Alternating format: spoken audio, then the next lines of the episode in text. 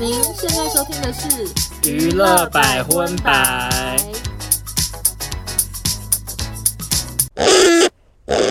本节目由全球知名 VPN 品牌 NordVPN 赞助播出。大家在观看其他国家的影集，或是追踪海外各个娱乐八卦论坛的最新消息时，是不是常常都会跳出限定在某地区才能观看的视窗呢？有了 NordVPN，只要轻松点一下，就可以快速切换 IP 位置，畅游全球六十个国家，让你自由跨区追剧，还能跟上所有的八卦消息。此外，NordVPN 的威胁防护功能还能保护你的网络使用安全，阻绝恶意软体、钓鱼网站以及弹出式广告。一个账号就能提供六台装置使用，手机、电脑、平板都可以同时登入，让你随时都能安心上网。搜寻 novpn.com 斜杠杠 p i t a o n a 或是结账时输入优惠码 p i t a o n a 购买两年方案还会加赠四个月免费，平均一个月只要一杯咖啡的钱就能享受到 VPN 服务。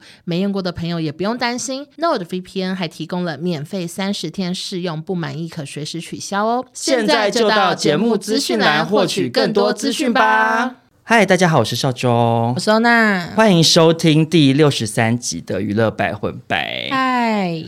开头要跟大家分享一件事。嗯我跟欧娜刚刚看了一部电影的特映会，泪流满面，是一部纪录片。叫做《神人之家对，然后他有入围那个今年的金马奖最佳纪录片，但他们没有得。》。嗯，不过还是非常的好看。我看之前只能说完全本来是不抱期待，因为少中本来一向对国片就是一种心如止水的状态去看。，对，然后因为其实我们平常蛮常收到特映会的，嗯，但是因为常常有一些特映会最后很踩雷，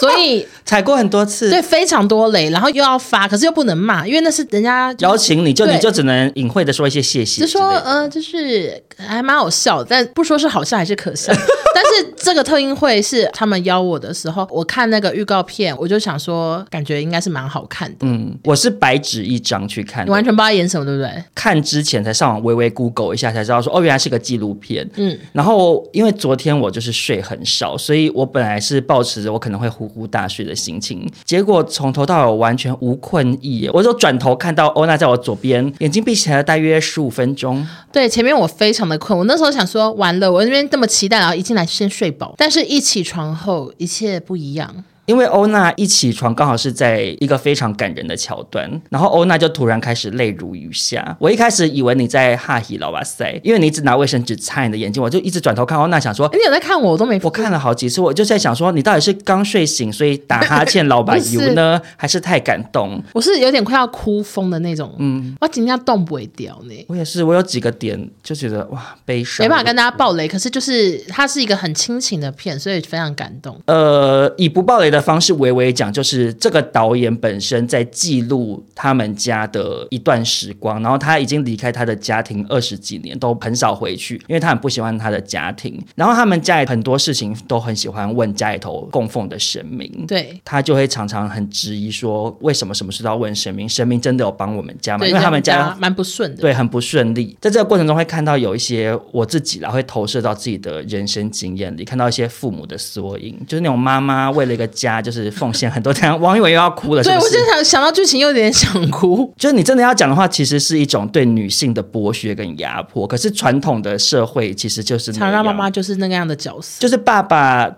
唉，就往往有点不负责任，嗯然后可是妈妈就会无怨无悔，不管嘴巴上再怎么念，再怎么骂，就还是会想尽办法，就是手都快要废掉了，还是努力做家事。这对样，其实刚刚在那个现场，好多段大家都在笑，我我甚至从来笑不出来，嗯我也是呃我眼泪停不下来，我都想说我要把口罩拿下来呼吸，就是快要哭到。因为那个导，演其实是透过这部片跟自己的家庭在内心做一个和解，所以有一些地方他剪的是有一点诙谐成分的。嗯可是可能我们比较入戏吧，所以真的你站在导演的角度去看他，就觉得都很悲你就会觉得伤对一切的诙谐都反而是让人很想哭。然后在里面他有很多篇幅在在讲他的哥哥，那他哥哥又是一个很努力的人，可是又很不顺嗯利，所以就觉得好悲伤。然后因为他哥哥在里面是种小番茄，然后结束的时候。制片方，对，就送我们一人一包哥哥本人种的小番茄。我这样 我拿到的那一瞬间，我突然泪崩哎、泪好崩笑了。，对，就说好可怜的小番 茄。然后我想说，我们两个太荒谬，因因为为因为看完那整个纪录片就知道哥哥种小番茄有多辛苦。。对，然后他这么不顺利，然后他还是想要为弟弟的首映会尽一份心力，所以就把它包包了上很多小番茄送给现场的观众，这样就对觉得。哇，就是反正整部片，你真的要讲他没有什么很厉害的画面或什么完全大道理，它就是什么都没有纪录片他就在记录他的家庭，嗯从这个导演本人的视角记录自己的家庭，没错，可是会触动到每个人内心之中的某一些自己跟家庭的人生经验，这样，所以嗯，真的非常推荐大家可以进电影院看。我我很希望这部片票房会好，因为就会希望这个导演，因为他感觉好像也可过得很辛苦，可能可以赚一点钱。对，然后然后也会希望哥哥的小番茄大卖这样子。对哥哥，你如果要团购小番茄的话，欢迎跟我们接洽。我很爱吃小番茄。没错，那接下来开头另外跟大家小聊的一个话题，就是嗯不可错过的三金达人来报告。啊，但是三金达人昨天去喝酒，不过不过三金达人还是有把金马奖所有得奖片段都看了一轮。你真的很认真呢。对，那不然欧娜要不要就分享几个你觉得特别记忆深刻的段落？好，很多人在讨论的就是关于那个最佳歌曲，好像有四首入围吧，一个嗯是曹雅文的歌，然后一个是周兴哲的歌，然后一个是越南歌，一个是原住民语的歌，嗯，就是完全不同语言。然后最后陈珊妮在揭开信封的时候，她说得奖的是，然后她在眼睛瞪得牛羚眼般的 大，然后说周兴哲什么，就是而且他好像那个很瞪大吃是一惊副就是哦的那种感觉，怎么是他的那种样子，对看起来是看这起样来是这样。然后就很多人拿去做梗图，就我只能说，山妮老师长相本来就是很容易被当成梗图的一个感觉，没错因为他就是一种好常很严肃、臭脸很高冷，可是又又有一种逗趣 感。我不知道怎么讲，因为我们有见过他本人，他有来当我们节目的评审。明明他看起来很严肃，然后你会有点好像怕怕，想说哇，山妮老师，可是他讲什么话，你会有一种。怎么微微有点想笑，就是他整个他有他有这样想让你这样形容他吗？因为我个人是很喜欢陈珊妮，嗯可是我就觉得她就是有一种趣味感，然后她就莫名其妙被超多的那种做迷音的粉砖，就一直在用她那张图做各种梗图，然后就觉得 OK 好 好笑。但是他今天有澄清哎、对，我知道，他有说，他其实，在后台遇到周星哲，就跟他说：“赶快回到前台准备领奖了。嗯然后上台的时候，他有跟周星哲说：“就跟你说了吧，她的那个意思应该有点像是说，嗯，没想到她的一句预言竟然成真真，因为她那时候叫她说赶快回去领奖，比较像是讲一句吉祥话， OK，结果反而被大家意会成说好傻眼以。为她不以为然，对结果对不对，是，好，这边就是帮珊妮老师就是顺便澄清一下。对对对然后另外一个很多人讨论就是朱宣阳凭着那个《黑的教嗯育》拿了最佳男配角奖。 哦，那段我很多话想说。好的，你要说什么呢？因为那一段就是他上台拿奖，可是首先他表情比较僵，然后再者是有一些网友觉得他是直接把奖杯从黄秋生手中抢过来，嗯，所以我就看到新闻底下很多网友在臭骂他，然后那些网友多半都是看起来是长辈。对，就说现在年轻人哎没礼什么貌对都家教出了问题，礼义廉耻都不懂嘛，什么就是嗯会讲一些很难听的话，然后也有很多人会固定在这种类型新闻下面就会有人来讲说他哪位谁呀、不认识，你知道有些人会这样子。我真的觉得朱宣阳演够多戏了吧？那这朱个炫人其实算蛮红，在新生代。对啊我想说你自己孤陋寡闻，也不用到处来让大家知道吧。没错，可是我后来就去找那个影片来看，我根本觉得朱迅阳脸一点都不臭，他就只是一种年轻人到一个很社交的场合，尴其尬。实我也会，就是你说我们哪天得金马奖，我们肯定是那个表情吗？对啊，因为欧娜，你常常我跟你一起走在路上，如果有听众朋友说要来拍照，嗯你有时候都会脸蛮僵的，可是你对不是在生气或摆臭脸，你就只是可能一觉得瞬间尴。尬。像我们刚刚在鼎泰丰被隔壁桌的人要合照，你脸也好僵。你知道为什么僵我吗？知道因为我们在鼎泰丰吃小笼包的时候，我们一直在讲别别人的闲坏话，对，而且也是不留情，然后那个人从头听到尾， 而且鼎泰丰桌子超 近，因为我们在私底下讲别人闲话，就是会讲的很真心诚意，就那边叽里呱啦八婆本色。我跟你讲，我完全想想不起来我到底讲了多少人的事情，对，有很多吗？好不太像确不定少哎、对，然好后尴尬。然后他我，想说哇，我们到吃完那一刻，他才转过来说：“可以跟你们拍照吗？”我整个脸就是垮掉。对，我就只好想说，哇，王一文脸垮掉，就说可以可以啊，来啊，拍照。我笑的时候还是灿笑，可是我 内心想说，不会早点讲，我就不讲别人闲话了。所以，啊，我觉得朱炫阳那个脸看起来比较像被这个大场面，他说啊，我竟然得奖的那种感觉，然后脸就比较僵。然后他从黄秋生手上抽走奖杯那个画面，我觉得根本也没大家讲那么夸张，因为是黄秋生先转身跟主持人谢盈萱拿奖杯，可是黄秋生一边又面向谢盈萱，还在叽里呱啦不知道讲什么，嗯然后他就另外一手已经往后递，因为那个角度来讲，朱炫阳等于在他的背面嘛，嗯所以他已经往后递了，朱炫阳就顺势直接接过来，他就不是一个很正式的授奖仪式，是两个人面对面还鞠躬那种的。可是因为嗯，黄秋生给奖杯也给的是很随性的，而且朱炫阳上台是先跟黄秋生拥抱，感觉他们应该可能私下是有点小认识，哎、他好像有去探班过，所以他们的互动就会比较自然啊，嗯，也不能说他没礼貌什么不尊重前辈之类的啊。而且他在后台都已经笑了，代表他心情应该也是好的啦。我就看看那些长辈说朱炫阳没礼貌的长辈，他们看看习习妈妈最近在跟各国元首见面的时候做了那么多没礼貌的举哎我都动不知，道哎、虽然现在不是习妈妈时间，我顺便简单分享，大家借我一分钟，不想听的人自己快转。好，就是习妈妈她终于解封了嘛，她就跟各国元首见面，然后先是她跟加拿大总理见面的时候，一见面然哦后她就说：“你这不合适吧，什么的，要不然下次就不是这么一回事。”她就讲了一些很耍狠的话，这样，可是她脸上笑眯眯，然后她就是在讲说，因为前一天她跟加拿大总理讨论一些事情，可是加拿大总理有跟他们本国媒体讲说，哦，我跟习近平聊了什么什么这样子，可是其实这是一件正常的事情，就是会跟自己国家的媒体报告啊，嗯然后习近平就觉得说，你怎么可以泄露我们私人谈话？哦然后有点恐吓他，就是威胁他的感觉。然后转身之后，习近平还这样，哼，真天真，这样，他也这样子，讲中文，对啊，他从头到尾都讲中文，可是他们有个翻译，再帮他翻成英文给加拿哦，大。完全没看到呢。对，然后另外一个是他跟那个泰国的总理还是什么的，也是他们的，反正就是他们的领导人见面。嗯嗯嗯，合照完，正常来讲，两国元首会面对面握手嘛。泰国的那个总理就伸出手，然后习近平就讲点下头，然后就直接走掉，不跟他握这样子。还是他防疫啊， 嗯，maybe，对，啊还要酒精消毒。可是他他就是一直有各种这种就是比较拽的举动啊。嗯嗯我想说，那那些人去骂一下习妈 妈。他们只有看金马奖好，。那我现在告诉你， OK，然后我觉得朱轩然还有一个被讨论点，是因为他最后一句话是说蛮好玩的，还是蛮有趣的。可是这也还好啊。就是我觉得他有一部分是不是有点想耍帅，啊，他那个年纪的男生，而然后且又他得了一个大奖。对，然后其实、嗯好，我就是虽然我是觉得朱旭阳蛮帅，可是我觉得朱旭阳就是那种内心知道自己是帅哥的人，你们觉 得？我觉得他应该知道啊他。就是会照镜子想说我真帅这样。对，那种类型的男生就是会想耍帅，而且我觉得，因为他跟柴姐算是不欢而散嘛，嗯所以他至少今天他上台第一个谢谢柴姐，我觉得柴智屏也不用小情勒了，因为之前也对有之前有一些礼情貌啦情勒新闻，嗯嗯就说什么希望他哪天得奖一定要记得他的经纪人还有我们公司什么什么的。嗯嗯，那他真的也做到，我想说不知道你内心有没有小委屈。嗯，然后最后一个可以小聊的就是李玖哲真的好会唱哦。哦，我觉得李玖哲最近在三金的表演都被大家欧洛卡打金哎。可是你会不会一直觉得九哲有点小可惜？可是玖哲还是有唱上小巨蛋呢、可是以九哲这么会唱，因为我们也听过九哲现场唱，然后人又非常非常的 nice，嗯，可是他为什么就是一直好像没有站到一个地位这样？宇宙天王吗？也不可能不到宇宙，但是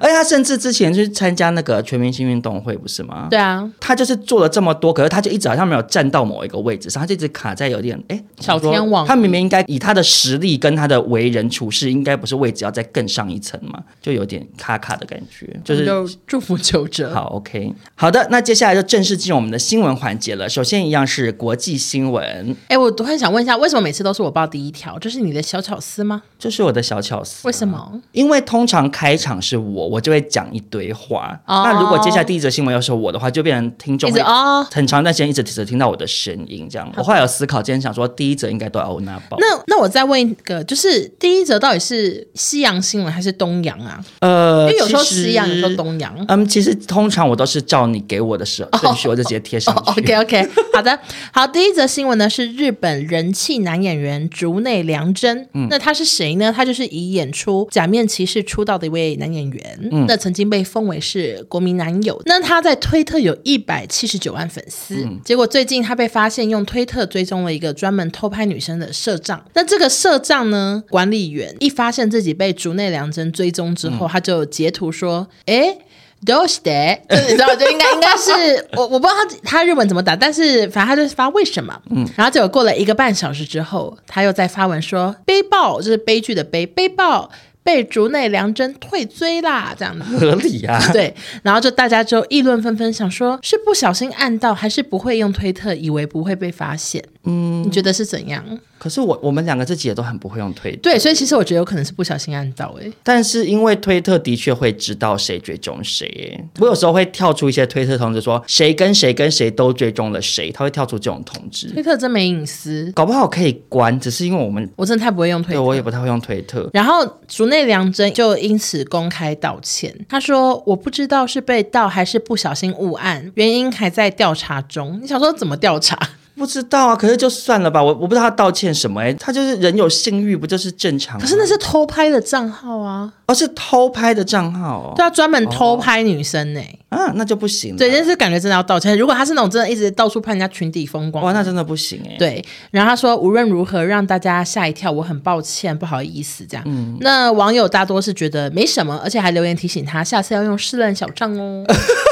就是怕他是搞不清楚怎么用。也对，也对，就会跟那个谁一样，龙泽秀明，。对，龙泽跟竹内两个人创个群组，好好讨论一下推特怎么用吧 哎，既然讲到日本男偶像，我想插播一下，你有看过《全员逃走中》吗？是 Running Man 吗？不是，《全员逃走中》就是很多猎人会追着跑啊啊，，不就是 Running Man？不是啊，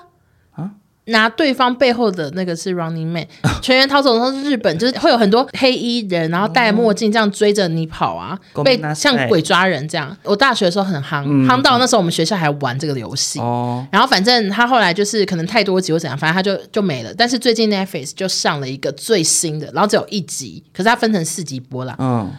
我看好看到不行，推真荐的你。假的？它很好笑，可是我我有点怕你看不懂，因为你毕竟以前可能没看过。可是有什么好看不懂？不就鬼抓人吗？对，可是你知道他疯到什么地步吗？可是你这样会不会爆雷？可是预告片有。哦，好，好，那如果你们怕就是小暴雷的话快，转三十秒。他们就是猎人有很多关嘛，嗯例如说这些猎人是从这个房子冲出来，可能会冲一百个，或者是骑摩托车出来之类嗯的。就是，但这一集最疯癫的是有二十个猎人搭那个直升机从空中跳下来，这么大制作，大哦好制厉作，害哦！嗯而且他们跳下来就是降落伞嘛，然后然后就降落伞，就是那种真的是就是从空中跳下你来说跳伞，跳伞啊，哇哦！我觉得他们应该是找一群会跳伞的人，然后说你们要不要来当猎人，嗯就是专否这一集。然后重点是他们，你知道有多游刃有余吗？他们在跳 伞、跳到地上之后，他们就把背心脱掉，然后就开始追人。可是跳伞不是降落在定点是对很啊困难的事、 对啊，欸，可是他们就是大部那真分的，超厉而且他们害，还几乎都没有跌倒、欸。他们猎人就是真的很专业。很专业，然后就开始鬼抓人。我想说，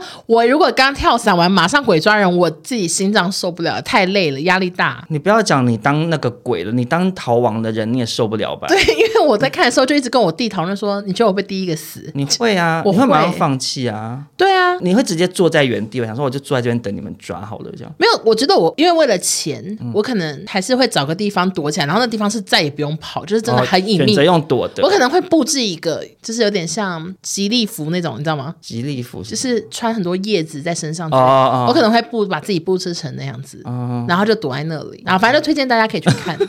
好，那接下来呢是韩国女团的新闻。嗯 首先，我要先。道歉，因为我觉得我有预感又会有很多人要来纠正我。这个女团呢，我又忘记她怎么念了，就是刮胡居那个女团，刮胡 居刮胡居 I D L E 那个什么爱豆还是什么？因为你知道，好多人教过我这个，我我应该被有有没有三十个网友教过，还是我永远归记念不住啊，爱豆吗？还是爱豆？还是算了我就我就叫他刮胡居。那这个刮胡居呢？怎刮样？胡须啊好，然后嘞， 里面有一个女团成员在台湾很走红，舒华，因为她也是台湾人。嗯，那舒华最近呢，在一个场合跌倒了，嗯，非常的悲伤。他们刮胡居一行人前往智利登台演出，结果演唱到一半，天空下起非常大的雨，然后闪电打雷不说，还下起了冰雹。怎么那么夸张的天气 啊？我真的非常傻眼，而且我有看那个影片，它那个雨大的程度，我都觉得会不会比台湾的台风天雨还要大呢？这么大，因为我看那个影片是观众拍，然后其实离蛮远的，他是从一个比较远的地方俯瞰这样拍刮胡剧，嗯然后他那个舞台上已经有点积水，可是那个雨打到地上喷起来那个水花看起来好大，就感觉那个雨很大颗，或者是那个就是冰雹，我不太确定，因为画质不太好。嗯，然后就觉得噼里啪啦噼里啪啦噼里啪啦这样，他们就在这个狂风暴雨加冰雹，台上又积雪的情况下，他们竟然还是卖力的演唱跟跳舞。嗯然后台下的听众朋友也还是非常的嗨，大家撑着雨伞，然后一直在那边哇哒哒，就一直在一起唱他们的歌这样。嗯你知道那个韩团他们不是都会有很多变换队形，而且其实很复杂。嗯，舒华就在变换队形的这个过程中，最后就大跌倒，这样一屁股跌坐在地，然好后痛，台下观众还发出惊呼声这样子。嗯因为我后来有找到另外一个角度的影角嗯片，是在台下离他们比较近的观众拍的，然后你就看到舒华真的尽力了，因为他就在变换队形的时候，可是太滑，然后他就感觉很像是他现在穿的溜冰鞋，他不想动，他其实脚没有在动，可是他人在滑，你懂吗？哦就因为地板过度滑了。嗯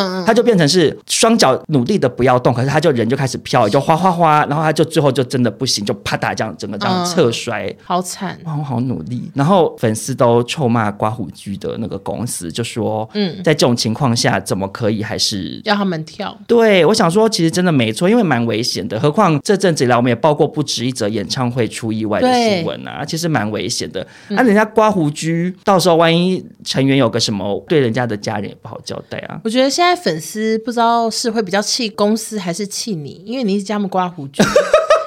我说谢谢少中发声，但连女团名字都念都念刮胡须。因为真的太难了，我真的我就不会，我抱歉抱歉。 OK，可是听众朋友不用再来教我一次了，对，因为我还是学不会，算了吧。放过我吧。好，那下一则新闻呢，就是泽靠音荣华的新闻。那你知道他是谁吗？我知道啊，他以前非常红哎、对，那在介绍泽靠他这几年的事情之前呢，我想先感谢一下 YouTuber 叉鸡， 因为我是看他的泽靠的影片，非常的好看。那我就跟大家介绍一下泽靠，嗯，他最红的作品就是日剧《一公升的眼泪》，嗯嗯嗯，就是在讲一个这呃那不好红哦。罹患脊髓小脑萎缩症的高中生的故事，那是我们以前算是什么时候的可能就是我高中的时候，对，就非常的红。然后那时候他就是因为这部剧就奠定了地位，然后之后就越来越红，然后结果就开始有负面新闻，像是说他上节目会摆臭脸，嗯，就主持人问他说有没有跟谁出去玩呐、他就会摆大变脸说没有。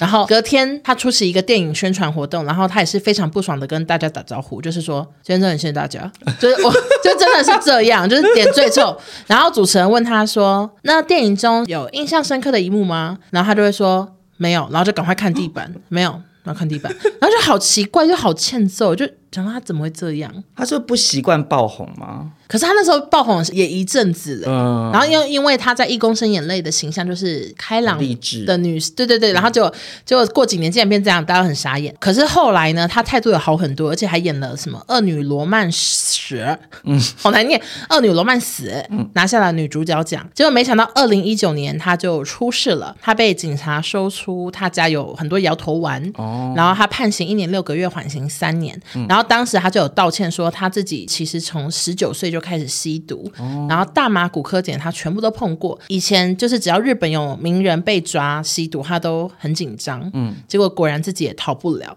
他说就宣布隐退这样子。嗯，结果最近呢，日本媒体爆料说，有酒店经纪说，他目前在六本木的一家新酒店担任公关小姐。他们的公关小姐就是我们台湾的酒店小姐这样子。然后，所以大家都很惊讶说，怎么可能？因为她以前算是日剧一姐，怎么可能会没钱到去做对啊酒店小姐？还有人说，那不就花一点钱就可以看到本人？那我也要去追星，嗯，就就说要去所点以，真的是他吗？没有人证明啊。我还是觉得有点不太可能吧，因为他那时候红的程度，跟他拍那么多片，他再怎么样应该也都是有一笔为数不小的存款啊，对啊，应该不用跑到酒店去上班。除非他真的是乱花钱。或者是真的当时吸毒吸到全部都拿去买毒品吗？可是就是会有点不胜唏嘘的感觉。对，那邵总，你有想过，如果有一天就是真的必须要做一个工作，可是又不能回到你原本擅长的地方，你要做什么吗？可是为什么不能回到原本擅长的地方？就类似像折扣一样，会有点回不去。可是我们两个是有一技之长的，我们可以回去做什么制作助理或什么的也都可以活啊，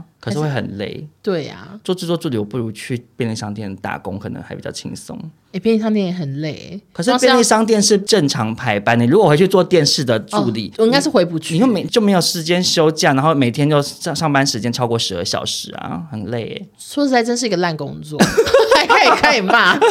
可是其实我觉得好像还是可以去卖鸡排什么的吧，我就说开个鸡排在摊。日本吗？不是，我说我们两个啦， 他也可以，他去路边卖那种什大么大阪关东烧煮，对啊，大阪 就烧是都 OK。讲一些很日本当地的事。 他如果今天是美国人，说要去卖披萨，没有美国人如果比较走投无路的情况，他应该在路边卖那个热狗摊吧？哦，对对对，很多对啊餐车、冰淇淋车。对对对，好的，好，那讲到美国呢，接下来分享一位美国明星的事情，美国大热狗怎么样？雷神索尔克里斯汉斯沃呢，嗯，他最近有一个我觉得很不幸的消息传出，嗯嗯，就是他最近在拍一个纪录片，叫做《克里斯汉斯沃的极限挑战》。结果呢，他在拍纪录片之前，先去做健康检查，意外发现他有得到阿兹海默症的基因，让他非常的惊讶。这样子，嗯反正他的基因就是有两条什么 APOE 四这个基因呢，导致他得到阿兹海默症的几率比一般人高上十倍这样子。嗯，这件事情就让克里斯汉斯沃觉得很忧心，因为他就突然发现说，哇，那我有一天可能会忘记我的家人，这样嗯所以他就决定说，他以后要花很多时间陪家人，接下来就不太想要。接戏嘛，嗯，就是可能除了他跟漫威签好的，他后面可能还会再演的戏之外，其实真的蛮蛮怕家人得阿兹海默症的欸耶，因为有看过那个脑海中的橡皮擦，什么都觉得好可怜。我不知道是不是现在年纪比较大，我就懂克里斯汉斯沃的那个心情，就是嗯你得阿兹海默症状况，就是你会真的什么都不记得，然后你周边的亲人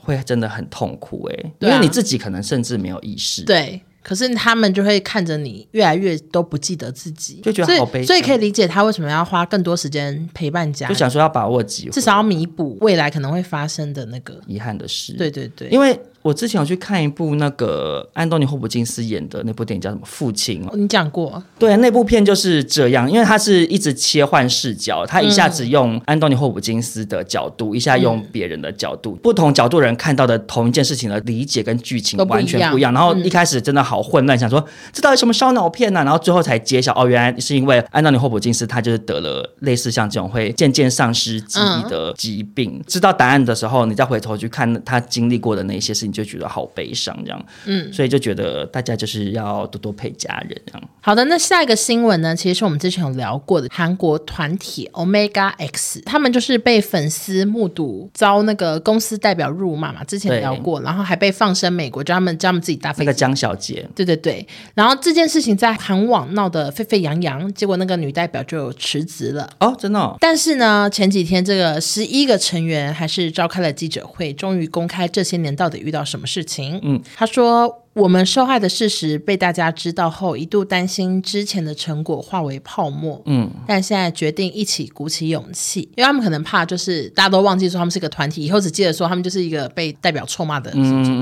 然后那个队长呢，载汉他就有哽咽的说，江代表不仅练习结束后强制我们陪酒，嗯，还经常摸我们的大腿跟手，嗯，往我们脸上呼气，性骚扰、性猥亵如家常便饭，不停的传简讯、打电话威胁我们。有些成员就因此去看了身心科，天哪！惨遭潜规则，他们就轮流有发表一些发言，然后就有说自己是人不是商品这样子。这个消息一度有登上热搜，但是目前又在热搜消失了，然后经纪公司也没有回应这样子，我觉得他们经纪公司好烂哦，真的好烂因。为上一次发生那个辱骂事件，他经纪公司也是给出一个莫名其妙的声明稿，就有讲跟没讲一样啊。对，就是那个江代表好像有老公，那个人好像才是实际上在管这个公司，反正就是你说江的老公吗？，对，反正就是夫妻一样烂，就是就算老婆离职了，但那老公应该也还在，然后就烂烂烂这样子。那我觉得他们接下来可能会很不顺利耶，因为他们的合约还是握在公司手上，可是江代表的老公还在公司里啊。嗯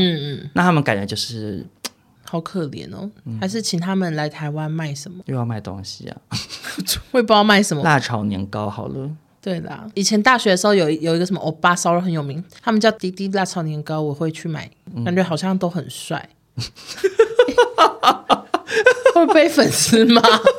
我真的觉得吼，因为这种男团弟弟一定年纪都很小，然后这些阿姨我不知道他们几岁，但是这样欺负那种年纪小，然后很努力想要当明星，可能已经训练这么多年，然后还要这样摸他们大腿，我真的觉得这种四阿姨真的会有报应。没错，真的觉得不要践踏年轻人的梦想。好的，那接下来下一则新闻的主角呢，也是我们上次有提到的，我们的老朋友小甜甜布兰妮。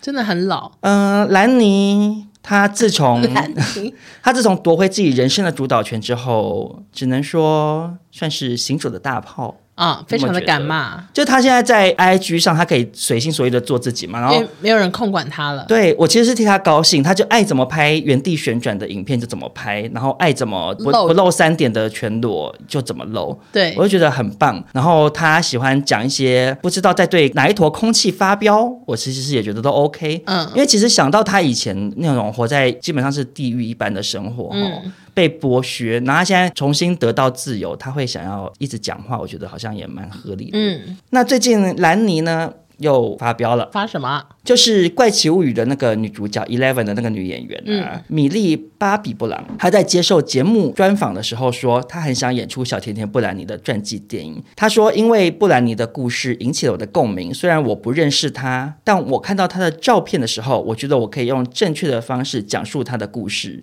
结果呢，这件事情被布兰妮知道之后，布兰妮就不是很开心，她就在 IG 上发文说：“是的，我知道我这周在 IG 上发太多东西了。”她竟然开头是这个，可见她也知道自己很爱说话。嗯，她说：“不过我觉得还挺有趣的，我现在还在呼吸。听说有人想拍关于我的电影，虽然他们希望我死，但我还没死，我觉得他生气很合理耶、很合理吗？怎么说呢？因为我觉得那个 Bobby Brown 好白目哎、怎么说？因为传记布兰妮又不是什么很老以及或者是过世，嗯，我我我会不高兴、我就是，好不确定诶、因为到底有真的有规定传记电影只能人过世了才拍吗？”可是大部分是这样啊，或者是至少要很老。但是布兰妮她现在一定想说，我为什么要给你拍？我来自己演也可以吧，我又没这么老。哎，你讲的倒是也有一番道理哦。我自己幻想我是布兰妮，我可能会有点不爽。你是说这个感觉有点像是搞得好像我是有多老？我突然有点懂你的逻辑，因为 Bobby Brown 他其实真的非常非常年轻。对。啊，然后其实从 Bobby Brown 的视角，不然你就是 上一世代的人，对，就像我男朋友会说他觉得蔡依林是老艺人一样啊。嗯，虽然他是蔡依林的粉丝，他非常喜欢蔡依林，可是他就会说，其实蔡依林是老艺人。我说那周杰伦呢，他说周杰伦是老艺人。我说张惠妹呢，他说张惠妹也是老艺人。这样，啊嗯，那、没办法，对 Bobby Brown 来说，不然你就是老艺人啊，可能就像我们看江蕙崔台金对之类的嗯吧，所以只能说公说公有理，婆说婆有理喽。对啦，嗯，但我觉得布兰妮是真的蛮值得以后被拍成一部电影，对，因哎我为也她这样太觉厉得，害了。她真的是一代传奇啊。。对，她当年走红的程度真的是全世界对很有影响力的那种，而且重点是她后面人生又这么跌宕起伏，她如果对拍成电影也是峰回路转欸呢、对，就可以拍她那时候被狗仔逼疯啊，然后对又被爸爸怎样，其实很适合拍一部电影。但是因为布兰妮现在她四十岁左右嘛，差不好像多，差不多。她还没那么老其。实她人生还有很长啦，的确是现在拍传记电影可能有点早，好的，那我们就祝福布兰妮喜怒。好的，那接下来下一则新闻呢？啊，只能说跟刚刚这个跨越世代的话题息息相关喽。好是什么？你知道最近又有一个全新的新的社群，叫做 Gas。G A S，没听过，我是阿姨了，我跟你讲，我那时候看到这个新闻，它的标题还写说又老了。谁又老了？大家就当你看到这则新闻的时候，你又老了，因为其实社群算是一代换一代。对从以前我们最开始是脸书嘛，脸书是我大学的时候开始风行的，然后不知道什么时候开始，脸书已经成为老阿嬷的代名词了。对，然后我们就开始说年轻人都用 IG 啦，结果哎。过没两年，IG 也是老人的代名词，然后就说年轻人用抖音跟小红书。嗯，前阵子又出现一个新的叫 Be Real，不是吗？你知道新闻很爱下耸动标题，说什么用这个最夯，可是 Be Real 根本很少人在用啊。没有，可是他在欧美那时候非常红啦，主打说无滤镜，然后你要很真实。他好像会突然跳出通知说，你现在就马上自拍一张这样，哦哦然后没有滤镜的。其实出发点甚是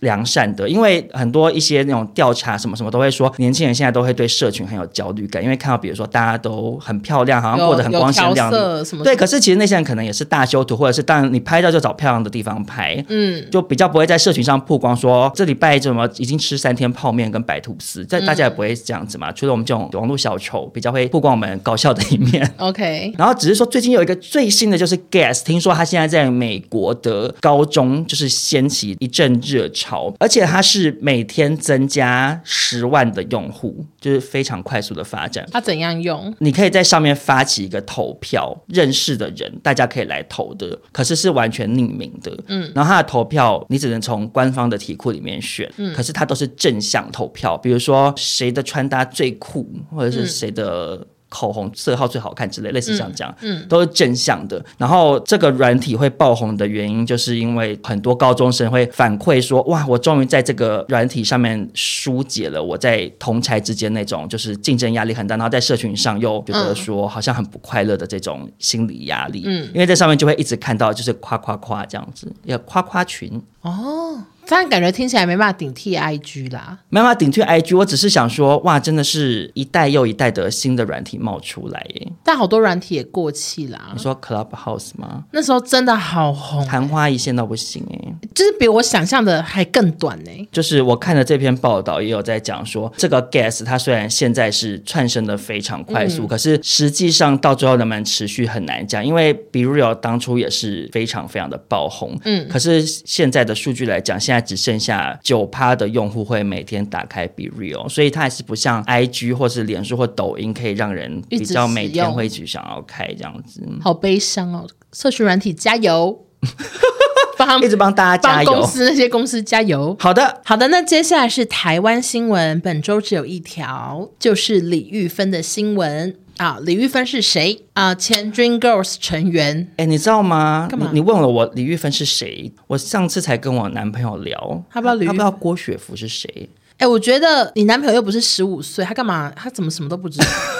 可是就不同世代啊，就他们，可是郭雪芙不会他小不我知，八岁哎。可是他其实就是二十八岁啊，二十八岁没有那么小啊。可是那我郭雪芙走红的时候，可能她太小了吧？可是我弟一定知道郭雪芙是谁啊，我弟比他更小哎、哦所以是土豆比较无知吗？我我觉得是土豆没有在看娱乐新闻呢、哦我觉得我们去苏梅岛，我可能会一直出一些娱乐题目来，我来我来帮你实测他到底是是不是根本不太看娱乐新闻，好的，好的，而且我可以跟他介绍，因为我做很多资料，我觉得我会有。请说，请说。就是那李玉峰他，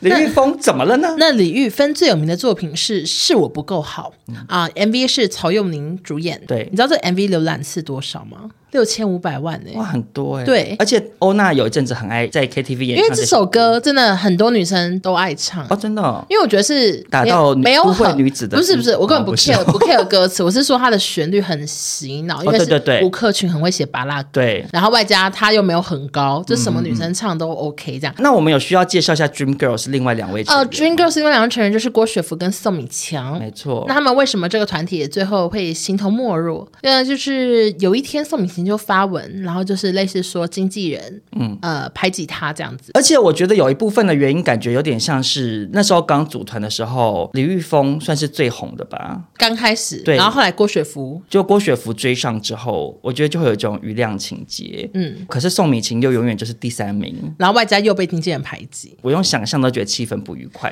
对。所以解散好像也蛮合理。而且他们自从有那个不合新闻之后，他们后来接受记者采访，都常常就说，的确没有联络什么，也是很挺老实的。全部都是炎亚纶上身吗？就是也是蛮老实，然后反正李玉芬她已经三年没有公开露面，而且她消失的程度是我搜寻 Google 关键字竟然有李玉芬去世、欸，哎、有够恐怖、欸，就还有人就哦大把家怀疑他是不是走掉对，然后月初呢，他就删掉了所有 IG 贴文，然后上传六张全黑的图，写再见。那、到底发生什么事？终于有答案了。原来他受到太极华裔亿万富豪正大集团谢氏家族成员的爱戴，跟这个集团旗下的娱乐公司好像签署了全球合约。他的新歌叫做《再见公主》。哦，所以他是在打歌，就是呀先营造一波预热的氛围，这样没错，哦那这个正大集团有多厉害呢？首先，其实，在台湾，它的别名是卜蜂集团，哦。我以前有买过普丰集团的鸡胸肉，没错没错。然后这个集团底下有四百间公司、哎、哦，这么多，，对，然后它一年的营业额是六百八十亿美嗯元，就是一个很大的集团。他们的董事长谢国明先生也蝉联泰国首富多年。泰国对，因为这他泰国个人哦，就是太极华裔这个集团的老板为什么泰国人？太极呀、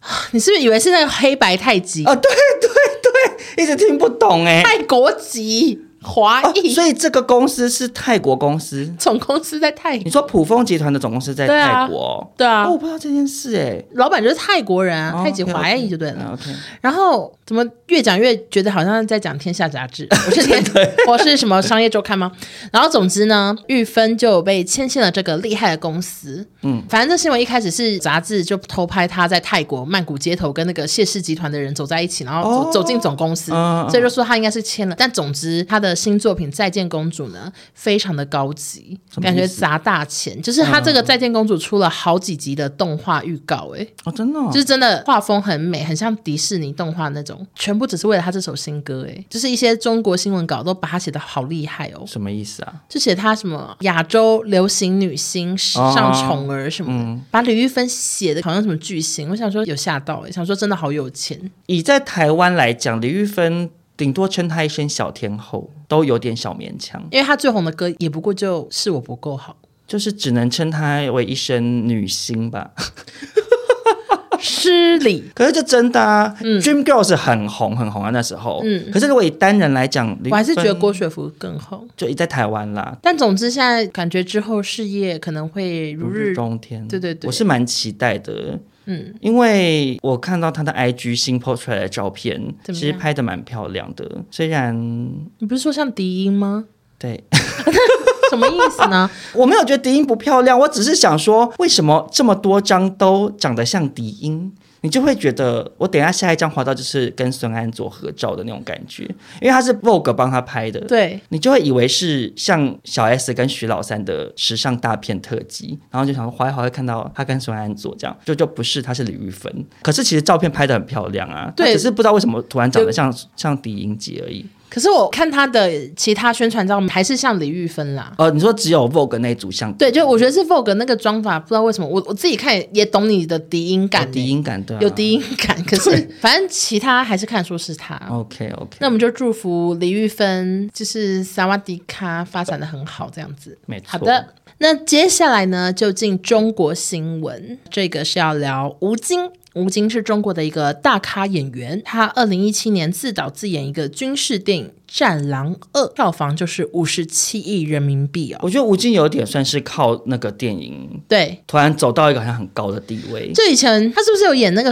齐天大圣孙悟空之类的啊？我有点忘了，反正他就是演很多武打片，我有点忘记他演什么了。对，然后反正他后来又演了《我和我的祖国》，《我和我的父辈》，对对对，他就突然变成一种爱国片代言人。嗯我和我的家乡，然后每一个呢都显示说非常的爱国，因为这三部其实就是都传达一些中国的一些好事啊，嗯家乡文化什么什么。然后呢，他也是国产品牌中兴手机的代言人。结果没想到最近中国金鸡奖，刘德华上台的时候，吴京他就非常的兴奋了，哦嗯，哇塞哇塞， 怎么了吗？然后他就拿出手机要拍台上的德华，结果他拿 iPhone。歪扭 扭，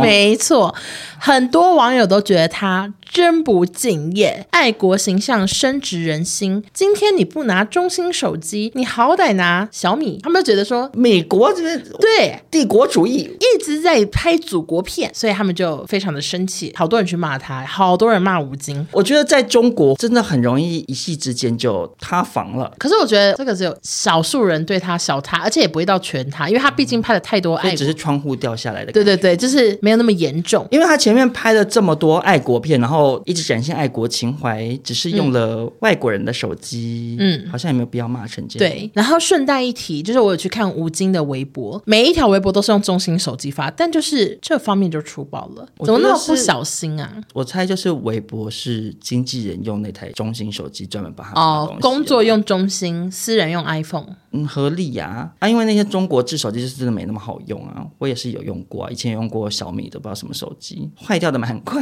那我就来补充，就是我们之前有个艺人朋友，他也是代言了某只手 机，我就不多说是谁，嗯反正也不是他平常用的手机，可是他就有说这个合约很严格，嗯就是你任何的照片都不能有 iPhone，都要一定要他们的手机就对了就。是不能有他牌手机。没，错，所以他那时候粉丝跟他合照，有些人很多粉丝合照会说：“可以帮我拿吗？”嗯然后他看到是 iPhone 就说不方便哎、什么，就是他连碰都不能碰，就不嗯因为能他可能有这种拿起来，然后如果记者刚好拍，对他就就说随便拿我的 iPhone。没，错，所以就是要这么小心，嗯但吴京却这么的不小心。真的是不小心啊。然后我又想到一件事，欸就是我们那时候在中国工作的时候，其实我们好像有问过那边的同事，嗯说你们到底谁在用这些中国手机？因为我们看他们都是用 iPhone。对啊，然后他们后来的意思是说，就是比较二三线的城市因为我们是在北京啊，而且我们那时候接触到的其实算是，高薪人士嘛，嗯，对，就是不是中下阶层的人啊。啊，他们的国产手机这么便宜，他们主要其实就是一些二三线城市的中低收入的那个族群的人在用。因为我们去做那个足疗，就做脚底按摩的时候的那个师傅什么，他们就是不可能用 iPhone 啊，因为他们的收入就是比较低。你有看到足疗师傅的手机有我们有一段时间住的一个小区里面的那个主角师傅，我不是还有点暗恋他吗？你记不记得？记得啊？就是有点帅帅的小哥，常常去给他按脚啊，然后还有跟他聊，他就是不知道世界上有台湾墙，有墙就是网络要翻墙，他以为哦全世界的人都用微博，都用微信，哦他不知道世界上有脸书、有 Line 什么什么，啊、他不知道原来他是被一个网络的城墙关在中国境内，他就以为是哎，大家都不是。世界上只有微博啊，但是其实跟中国同事开会的时候，我才觉得台湾才穷酸呢，因为他们全部公司都有发 Make，然后我们每个人都拿笔记 本。我那时候真的，我真的那时候一对比就想说，哎、哎、我们的笔记本不是笔记型电脑的笔记本，我们是真的手写的笔记哎对本呢、就真的是这或，是拿那个印错的脚本的背面来写东西就。是每个人都是拿 Make 开会，然后对全部哦，连他们实习生都有 Make，然后我们台湾就是用笔记本在抄，而且公司也有。没有发电完脑全没有给我们要自己买啊。对，然后我们两个那时候还很省钱，我们就是用陌陌买了一个超 级一万一万多块的对，电一脑，万出头，然后回台湾就就坏掉 掉。了。我知道我们好穷酸 哦，我只突然想到可，是那个时候的中国，嗯就网络媒体真的非常发达，而且那时候就是网络节目一档接一档，然后都对砸好多钱。可是现在好像就爱奇艺什么都开始大裁员啊，所以是现哦在那状况不太一样了。对啊，像前阵子的新闻，不知道我们那些同事还在不在？可是说到他们的那个网络管制啊，前两天有一个中国的听众私讯我，他说他正在听我们有一集我在讲那个四通桥的事，然后然呢？后他说他听到吓到、欸他说他真的不知道他们国内有发生这件事、欸哦，就可能真的封锁的很完整。嗯，他说他听我讲完才知道，原来他们发生了一件这么夸张的事情，然后才翻墙出来跟我讲，然后他就说他决定要赶快上网就搜寻一下，了解一下这件事情，这样。我所以觉得它这一点很适合我们本集的置入产品。真的，大家来翻 墙啊！中国的听众朋友们，翻墙翻起来！说实在的，他们接收到的世界。嗯，真的是会跟实际的状况可能真的不太一样。如果是像我们在北京遇到那种可能呃有一定收入以上，然后或者是大学教育以上的人，他们就知道说哦有外面的世界，然后他们会自己去找。可是他们真的有很大一部分的人就是完全被看不到封锁到，他们不了解这个那个人是先生还是小姐啊？先生。那我这边呼吁那位先生，赶紧下载 Nord VPN，没错，赶快打开链 接。你很懂中国用语，有时候会看淘宝，赶快翻出来看视频。收听百分百播 客。喜不喜欢本集播客？喜欢的话，赶快五星点赞。 我不知道，投硬币、投香蕉什么之类的。我又 他没们有会投一些东西，可是我没有地方我每次都听不懂，好像什么叫投香蕉，我不知道香蕉是什么。不知道好的，那下一则中国新闻呢，啊，跟我有点小关系。谁呢？孙耀威，啊，就是少中的明星脸的，讲的很心虚。 我小时候有被说是小孙耀威，长得有 点像。呃，孙耀威他曾经是香港的四小天王之一，其实当年真的非常红啊。对我来说，他最红的代表作，他就是《怀玉公主》里面的皇帝。近年呢，他跟很多港星一样，都把事业重心转往中国发哦展了，也非常积极的经营中国的社群平台。然后他们就会拍很多搞笑的短视频。结果呢，他最近拍了一个搞笑短视频，让很多的粉丝觉得不胜唏嘘，而且怎么了还骂他说很低级。啊，就是他跟陈浩民啊，你知道陈浩民是谁吗我？听过，呃，他演古过惑仔》吗？那个是陈浩民、你你陈浩南 啊，陈浩南是角色名称，那个 是郑中基演的，是郑中基吗？古巨基，郑中基不是古绝对不是郑敬一不对，郑敬什么一基？什么基啊？郑中基不是啊，郑伊健啊对，郑伊健一面一面郑伊你竟健，然讲到那讲到 gay 啊，我震惊一耶！哎一整个时脑子大打结讲 太远。对，好。总之呢，陈浩民他以前最红的是演段誉， 谁《天龙八部》的段誉啊你，刚才摆出一个我看不懂的武 pose 侠的姿势，六脉神剑的段誉，你没有看《天龙八部》哦？我看金庸很多我都没看， 《天龙八部》这么《红，天龙八部》是金庸的吗？对啊，我看《还珠格格》啊。 OK，反正就是《天龙八部》的三位男主角之一，萧峰、段誉还有虚竹，他们三位。那这个哎段我一部誉都不认识，嗯他是大理段氏的小王子，然后他爱上了王语嫣，就是他的表妹， 越讲越复杂。对啊，完全好听不懂。那浩明呢？他现在跟耀威也都是一起在中国发展了。嗯，然后他们就一起拍了一个短视频呢。这个影片内容呢，就是耀威先拿出一把牙刷挤牙膏要刷牙，结果转头一看呢，陈浩民是拿出一把刷子，就是感觉是刷地板、刷浴缸的那种刷子来刷牙，他就觉得我不可以输，结果他就变成拿出一个马桶刷挤上牙膏开始刷牙，这样 Oh my god！就是很中国短视频的笑点。因为我个人是看完之后笑不太出来，就是会有很多网友觉得说，你们好歹当年也是红极一时，也是有一个地位在那边，然后年纪也一大把了。然后拿马桶刷刷牙，怎么会做这种成何事？体然后就说他们是低级趣味，还有人骂说脑子不正常才会拍这种影片，好很凶会骂。哎，我跟你看那个画面，我其实看了觉得悲伤。欸你看耀威，哈，你会觉得很糗，就是哎，堂堂的香港四小天王，然后你看他有多投入在演这个因为我刚刚想的是，就是做事要刷，结果没有，他是整个把马桶刷塞在嘴巴里，哎对啊，他是很用力塞进去，这样我的天哪刷刷刷。然后你看浩明的也是，就是因为那个刷地板的刷子，就是我们家也有，然后它牙膏挤好多，感觉好认真在刷哦。重点是以他们的身份地位，有何苦要做这种就是这么不入流的事情？我就觉得哇，好糗哦！就是很多人讨论说，就是很多香港明星，你不是像刘德华那样的话，很多人都现在都这样啊，就是只能去带货，只能干嘛，就工作都很不顺。对我，我可以理解香港娱乐圈的凋零，就人总是要活下去，那他们就去找个中国工作做，啊。可是他们当年赚的钱应该也不在少数啊，有必要为了要在网络上博取流量或者是吸引目光做这种事？我觉得看起来好糗，好糗哦。就是后援会的会长会哭出来那种。我觉得用台湾听众朋友比较懂的，就是有点像是，比如说可能 F 四里面的朱孝天，嗯，有一天上节目用晒衣夹夹脸，或者是，可是以前丝综袜艺套头节目很爱玩啊，哎、怎么刘德华都拿过假脸嘞？可是你就会想说，哇，一个儿时偶像，然后他现在可能四四五十岁出来，然后上节目开始在里面丝袜套头，你就想说，嗯可是你是朱孝天，你是言承旭耶，你是 Vanessa 嗯哎、想说为什么你要做这件事啊？会会觉得有点悲伤了。幸好我对孙耀威没什么感情，其实我对他也没什么感情，只是我会觉得看得起而。且而且我一直对小时候看《怀玉公主》觉得很问号，你没看过对不对没？有啊，嗯因为那时候就是什么偷龙转凤啊，反正都很红，所以怀玉公主当时也很红。可是怀玉公主的背景都好穷酸呢、就是感觉好像全部从头到尾几乎都在室内拍的感觉。可是那个时候不是很多连续剧都这样。但至少《还珠格格》会有外景 啊，会去骑马、啊你。讲的也没有可错，是我就记得怀玉公主小时候看，就是一直有一种穷酸感，穷酸感，感觉是在中影文化城拍，有。点像。希望有怀玉公主的粉丝可以告诉我这个答案， 会有吗？ 哎、可是讲到怀玉，怎样？你知不知道徐怀钰以前有拍过一部古装剧《人鱼传说》还是哦什么我的？我好他像演看美人鱼，我看过啊嗯哦，，你看我过好？像看哦过。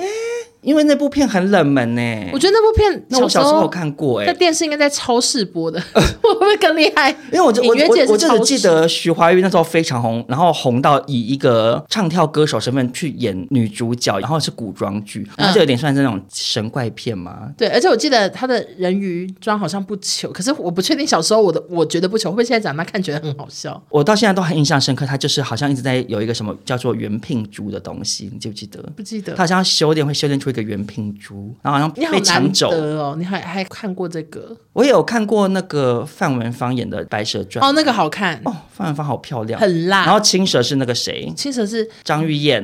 啊张玉燕演的那个青蛇，就是也是很妖媚，然后好辣哦。哎嗯其实回想一下，以前小时候还真多古装剧，好像蛮好看的。对，但我们就还是在这边呼吁一下耀威跟浩明，嗯，希望你们醒醒吧，不要让让大家对儿时偶像的形象破灭。没，错。好的，那今天新闻就报道到这边。嗯最后还是再跟大家提醒一下，我们的百分百下一周是停播的哦。对，因为我们两个要去树莓岛玩，我跟欧娜讨论之后，觉得好累，想说年底放个假，放一集这样，希望大家先去收听之前的集数。嗯好的，好，那如果大家喜欢今天这集的话，别忘了分享给亲朋好友，然后借给我们五星好评喽。嗯那我们就下下周再下下周见，拜拜，拜拜。谢谢大家。